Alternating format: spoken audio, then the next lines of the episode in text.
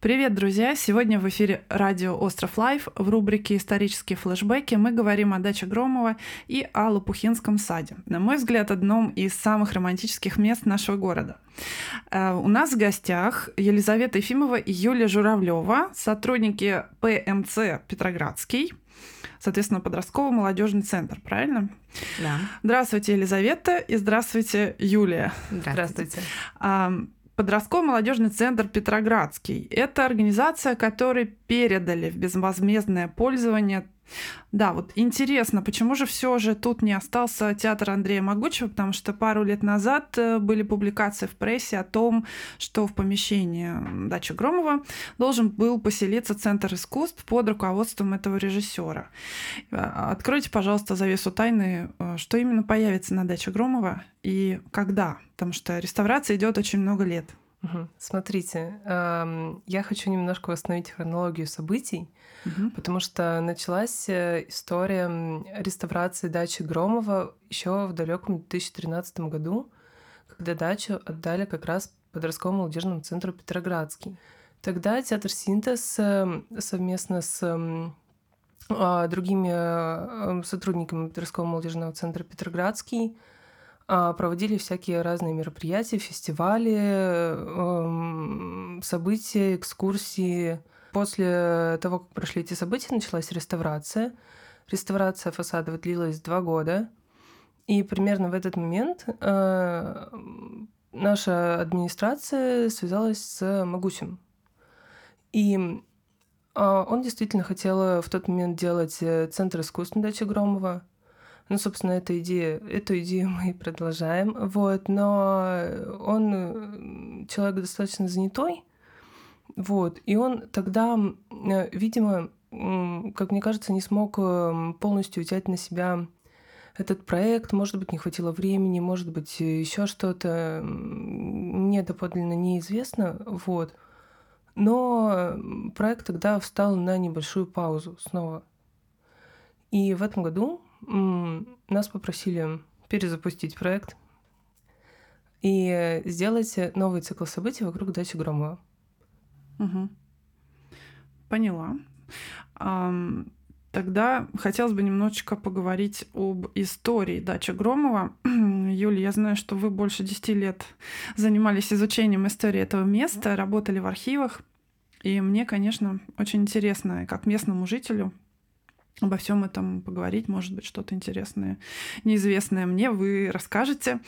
А, вот что известно мне, да, из э, материалов, которые я сама читала, что сначала этот участок, да, в начале XVIII века, еще при Петре, отдан был сибирскому губернатору а, Гагарину, который был казнен за взятки. Потом а, на этих землях размещался аптекарский огород. Ну, может быть, не совсем на этих, да, они как-то немножечко с... соприкасались. соприкасались, да. И, по сути, до конца XVIII века здесь не было, ну, никаких построек. И после этого, в конце нет, в начале XIX века, конечно, участок достался князю Петру Лопухину, тайному советнику. И вот территория их владения была на самом деле обширна. Она включала нынешнюю улицу Чапыгина, улицу Графтио, Уфимскую улицу. То есть это был более да, большой участок земли. И, а, кстати, вот интересный факт, что дочь Лопухина Анна Петровна стала фавориткой Павла I, из-за чего, кстати, они оказались да, в Петербурге, переехали из Москвы.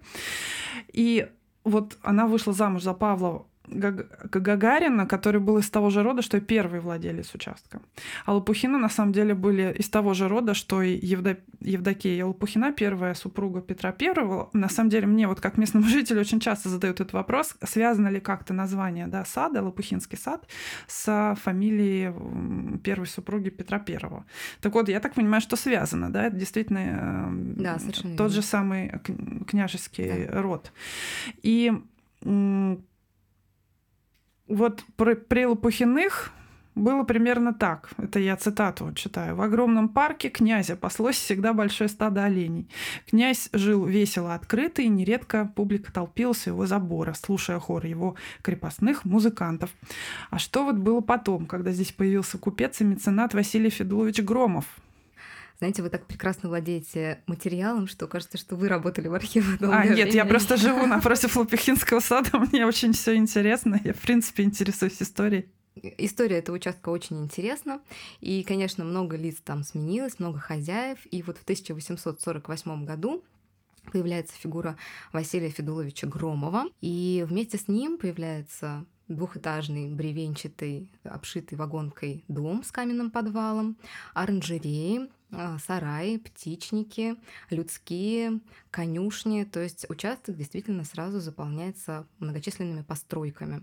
И поскольку Василий Федулович Громов был человеком к тому моменту уже очень обеспеченным, очень состоятельным, состоявшимся, э, этот участок он приобрел для того, чтобы воплощать свои какие-то садоводческие фантазии, так скажем, потому что он был очень увлеченным садоводом, любил это дело, и, конечно, для этого ему нужна была земля и какая-то дача. И архитекторы Александр Горностаев и Георгий Винтергальтер расстроят и дом, и оранжереи для этого. А происходит перепланировка участка. И садовником, на тот момент главным садовником Петербурга, автором сквера на Исаакиевской площади Евгением Одинцовым. И, собственно, участок становится такой главной, можно сказать, достопримечательностью аптекарского острова в плане вот таких садоводческих экспериментов, потому что Громов действительно был не просто любителем, а признанным садоводом. Угу. А вот можно немножко о личности Василия Громова э, поговорить? Он ведь был из богатой э, купеческой семьи, семьи старообрядцев. Его отец был родом из крепостных, угу. и он занялся извозным промыслом и сумел выкупить себя и своего брата из крепостных. Э, купил в Петербурге две лесные биржи, которые находились около Смольного собора и на Фонтанке. И постепенно он, конечно, разбогател и стал очень состоятельным человеком. Он действительно был старообрядцем, и можно сказать, что а, его имя, точнее фамилия, э, также закрепилась на карте Петербурга, как и улица Лопухина. Так вот, а, фамилию Громова тоже можно найти на карте Петербурга, если посмотреть в район Московских ворот. Там будет как раз а, Старобряческая улица и рядом Громовское Старобряческое кладбище. Вот это кладбище было как раз основано Федулом Григорьевичем Громовым, отцом Василия Федуловича. Собственно, когда он умирает, отец Громова, он оставляет Василию Федуловичу очень большое состояние. И э, Василий Федулович сам тоже был очень толковым и дельным предпринимателем. Э, был знаменитым меценатом. Он был еще очень э, интересным и разноплановым человеком в плане вот каких-то хобби, увлечений своих. Он очень любил искусство, очень часто принимал у себя на даче разных художников. У него была своя картинная галерея. Он часто мог приютить у себя неимущих студентов консерватории, это уже давно известный факт. Да, мог подарить им какие-то инструменты, которые они не могли себе позволить, угу. тем самым как-то давая им путевку, так сказать, в жизнь. И он действительно э, всеми возможными способами всегда помогал тем, чем мог людям, которые находились рядом с ним.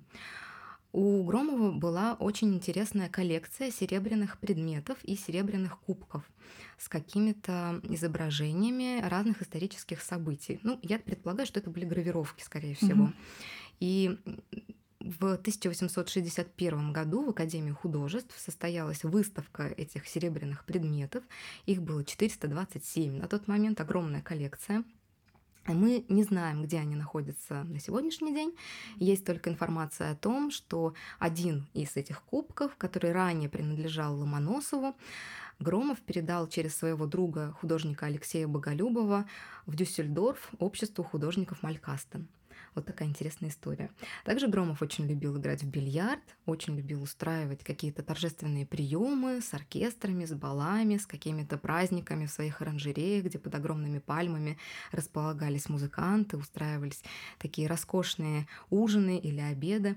Очень часто принимал у себя гостей, но и любил э, очень укромно, так сказать, проводить время, э, стоя на берегу Малой Невки с удочкой и радуясь э, таким маленьким своим пойманным окушкам. Угу. Вот интересно такой момент. То для, для Громова это была ну, загородная резиденция, он сам жил где-то Фонтанка на Фонтанке, угу. да. А, но тем не менее у него было действительно все очень шикарно обустроено, и а, в 1866 году на даче Громова даже принимали американского посла, Посольство, да, американское посольство. Да, посольство. Угу. После чего нью-йоркские газеты написали восторженные отзывы о даче Громова, э, как у него все красиво, цветы, фонтаны, статуи. А, и было, бы, было действительно интересно, вот я недавно рассматривала старые фотографии, почему-то раньше я ее не замечала, а вот э, перед причалом, я не знаю, как назвать, причал, там, где вот спуск к воде, да. Грот это, да. Грот это, называется, да. А в этом месте, оказывается, был фонтан, и вот на этих пьедесталах, которые сейчас просто составляют, ну, эту часть ограды, там стояли статуи. Вот. И да, это, это было очень, конечно, необычно наблюдать. А, и действительно Громов очень любил ботанику и прочитал, что даже в Южной Америке есть растение, которое названо именем ну, Громова. Не помню, как оно точно называется. Да, да, Громовия пульчелла вот. это было названо, да, и назвали так э, это растение в честь Громова у нас в ботаническом саду, директор а. ботанического сада Регель. Угу, поняла. И, и даже было, была как-то международная выставка садоводства, который, ну, в рамках которой целый день был посвящен вот осмотру дачи Громова, да, этой усадьбы, его оранжереи. Да, это произошло в 1869 году. Угу. Приехавшие европейские ученые-садоводы на международную выставку садоводства а, в Петербург прибыли на теплоходе в числе 80 человек на дачу Василия Федуловича Громова, поскольку действительно Василий Федулович был, а, как я уже сказала, не просто любителем, а признанным садоводом, и его растения и цветы нередко э, удостаивались чести украшать покои государя-императора даже. Mm-hmm. И он был одним из 12 учредителей императорского общества садоводов, то есть он действительно был признанным садоводом в Петербурге того времени. А, так вот, эти ученые и садоводы, они прибыли на теплоходе к причалу, к пристани дачи Громова. И целый день провели у него на участке, восторгаясь не только количеством существующих у него растений, выращиваемых, но и качеством содержания. Вот, кстати, забыла, э, что хотела задать такой вопрос по поводу вот книг, но, наверное, может быть, это... Или это вы могли бы сейчас это прокомментировать.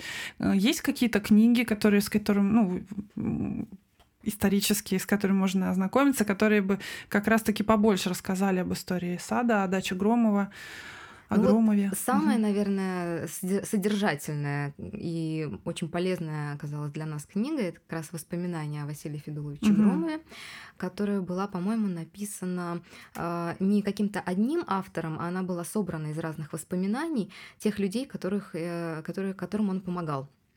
И э, действительно довольно любопытная книга, там очень такие личные частные воспоминания. А, и еще это воспоминания художника Алексея Боголюбова, который очень часто бывал на даче у Василия Федуловича, бывал у него в городской квартире, и он тоже оставил свои воспоминания об этом человеке. Но хочу сказать, что все воспоминания, которые я находила о нем, были действительно проникнуты э, уважением и какой-то любовью и душевностью, и все говорили о нем как об очень э, радушном человеке широкой души. Конечно. Даже вот э, такой факт, что по субботам повар Громовых пек для гостей парка бесплатные ватрушки – вот. И в связи с этим у меня такой вопрос появился. А, мероприятия, которые вы устраиваете, в общем, тоже имеют такие подобные элементы, да, там угощения, какие-то концерты, обмен, по-моему, у вас был какой-то, да, недавно, хлебом или что-то такое. Можно сказать, что вы в своем роде продолжаете традицию. И вот если говорить о мероприятии, что вы собираетесь в ближайшем будущем проводить в Лопухинском саду? Что нас ждет?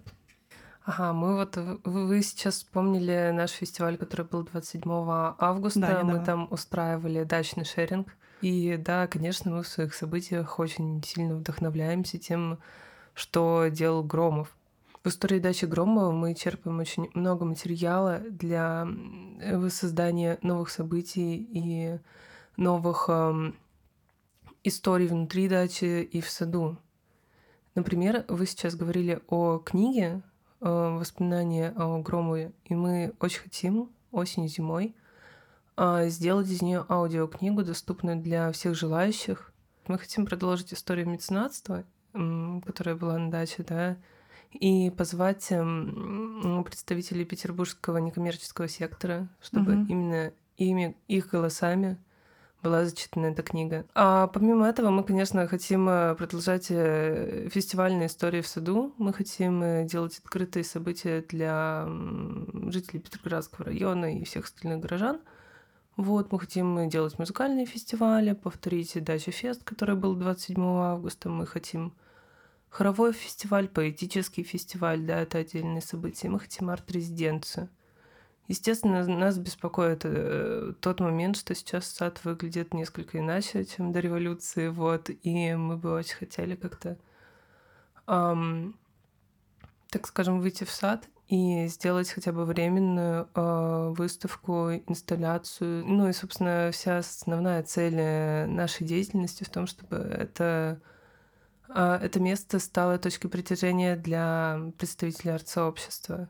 А нет ли мысли действительно продолжить традицию меценатства и а, давать сцену, скажем так, а, каким-то не, совсем неизвестным музыкантам, поэтам, художникам, чтобы они там себя проявляли, чтобы они имели возможность действительно показать себя людям. Да, конечно, это основная цель будущего центра, да, угу. того, что там будет происходить, потому что в Питере, к сожалению, не так много площадок, которые были бы вообще доступны. И мы бы очень хотели давать действительно возможность и аудиторию тем людям, которые только начинают свой путь. Чтобы мы им могли это все предоставить, помимо отреставрированного помещения, нам, конечно, нужно уже самим быть достаточно известной площадкой, да?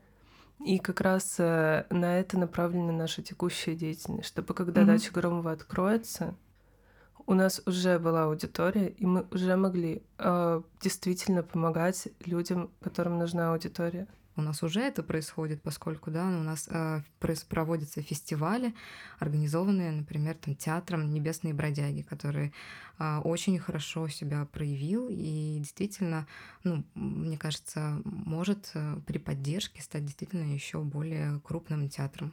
Угу. Также у нас выступали разные петербургские, вот, собственно, московская э, девушка Екатерина Яшникова, музыканты. Вот, из петербургских э, были и Гафт, Гребенщик, Макадзеба, да, Inspiral группа. Они известны в своих кругах, но они, они выступают на стереолет, они выступают на экваторе. Но ребята не так часто выступают на таких открытых э, мероприятиях. Угу. Собственно, для них выступление в саду — это, опять же, новая аудитория. Угу. Мы очень хотим, чтобы эти мероприятия оставались по-прежнему открытыми, чтобы угу. на мероприятия действительно могли прийти совершенно разные люди, которые хотят э, открыться чему-то новому, да, чтобы угу. это была такая суперсвободная история. А как с вами познакомиться? Где можно посмотреть, во-первых, программу ваших мероприятий, во-вторых, как можно эм, ну, подать заявку на участие? Смотрите, мы вот буквально на днях доделали наш сайт дачагромова.ру. Если mm. вы ведете просто в Гугле или в Яндексе Дача Громова, я думаю, что он у вас э, в любом случае появится, так или иначе. Вот. И также можно вбить э, в Телеграме или ВКонтакте Дача Громова, и там будет, собственно, наша группа. Просто Дача Громова. Угу. И еще хочу сказать два слова про сайт. Помимо того, что там есть э, анонсы всех наших событий, там есть еще все медиа, которые мы создали в рамках э, проекта Дача Громова, в том числе экскурсии по даче изнутри с Павлом Котлером, в том числе видео, которые снимали музыканты к фестивалю Дача Фест, потому что каждый из музыкантов, который играл в вечернем line-up е, создал свой live в нашем пространстве. Мы uh-huh. им помогали с этим. А помимо этого, ну и также там можно найти аудиогид, собственно, э, по Лопухинскому саду, который мы mm. создали еще в мае, и очень хотим его продвигать. И, возможно, в самое ближайшее время мы даже сможем установить таблички на входах в Лопухинский сад о том, что у нас есть аудиогид про него. На нашем сайте можно посмотреть онлайн-выставки, потому что пока что у нас нет возможности заниматься полноценным экспонированием работ, созданных в рамках наших проектов в саду. У нас есть некоторое количество выставочных стендов. А мы их будем периодически размещать. Первый опыт у нас уже был на фестивале Дача Фест – но на постоянной основе это несколько сложно. Зато можно будет посмотреть э, в онлайн-формате все работы в хорошем качестве. Угу. А подскажите про экскурсии, интересно. Экскурсии это будут какой-то на какие-то экскурсии на постоянной основе, регулярные или или нет? Ну, вот летом у нас был проведен цикл летних угу. экскурсий, субботних.